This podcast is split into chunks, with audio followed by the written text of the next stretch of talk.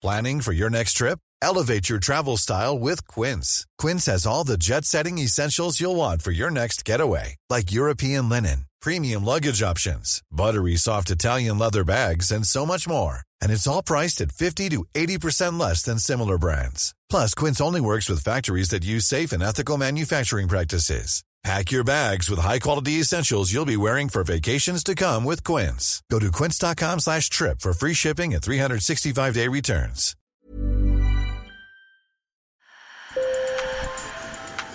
Bonjour. Hello. Hola. Marhaba bikoum. Sur le fil, Le podcast d'actu de l'AFP. des nouvelles choisies pour vous sur notre fil info.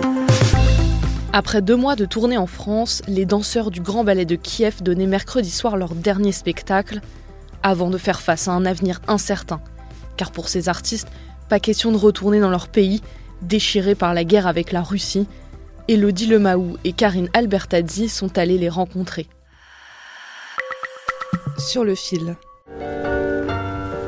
La vingtaine de danseurs de la troupe s'échauffent, enchaînent entre chats et pas fouettés, mais sans s'éloigner de leur smartphone qu'ils gardent à la main ou à leurs pieds.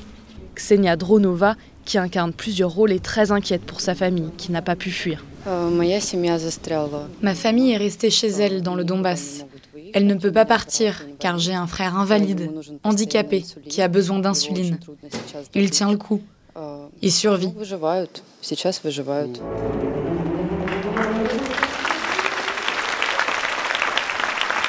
Cette dernière représentation en France, sur la scène du théâtre Cravet de la Teste de Buc près d'Arcachon, est très particulière pour les danseurs.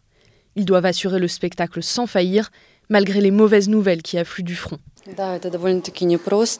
Bien sûr, ce n'est pas facile de danser avec cette angoisse, cette inquiétude, alors que ma famille est restée en Ukraine.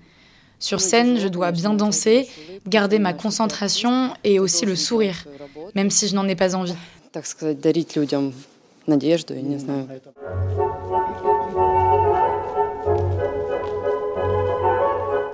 Lorsque la guerre a éclaté le 24 février, tous ont décidé de terminer la tournée en France, sauf un couple qui est parti rejoindre son enfant de 6 mois, gardé en Ukraine par des proches.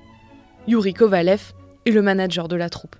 Ce n'est pas facile parce qu'il faut se concentrer pour danser bien.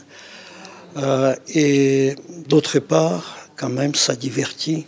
Pendant qu'il danse, ça, ça, cet effort pour euh, justement faire tout comme il faut le divertit de la situation en Ukraine. À la fin du spectacle, tous vont quitter le bassin d'Arcachon direction Varsovie. Un producteur a organisé une tournée de 10 représentations en Pologne pour les soutenir.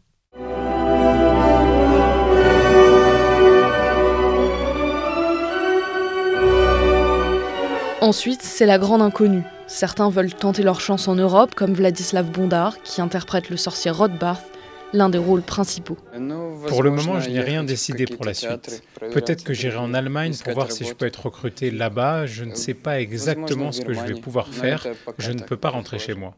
En tout cas, aucun ne veut retourner en Ukraine sous les bombardements russes. Je n'ai pas l'intention de revenir en Ukraine. Mes parents m'ont dit de ne surtout pas revenir, alors je vais essayer de rester et d'avoir le statut de réfugié en Europe. Et pour le moment, rien n'est décidé. Et pour la dernière représentation, le public est au rendez-vous. Suzanne Domecq, habitante de la Teste de Buc, est venue en soutien. Elle est toute habillée de bleu et jaune, les couleurs du drapeau ukrainien. Ça me fait beaucoup de peine de voir tout ce qui se passe. Et alors ces pauvres euh, artistes qui viennent aujourd'hui, je ne sais pas quelle morale ils ont pour, pour, euh, pour euh, danser, parce que c'est vraiment...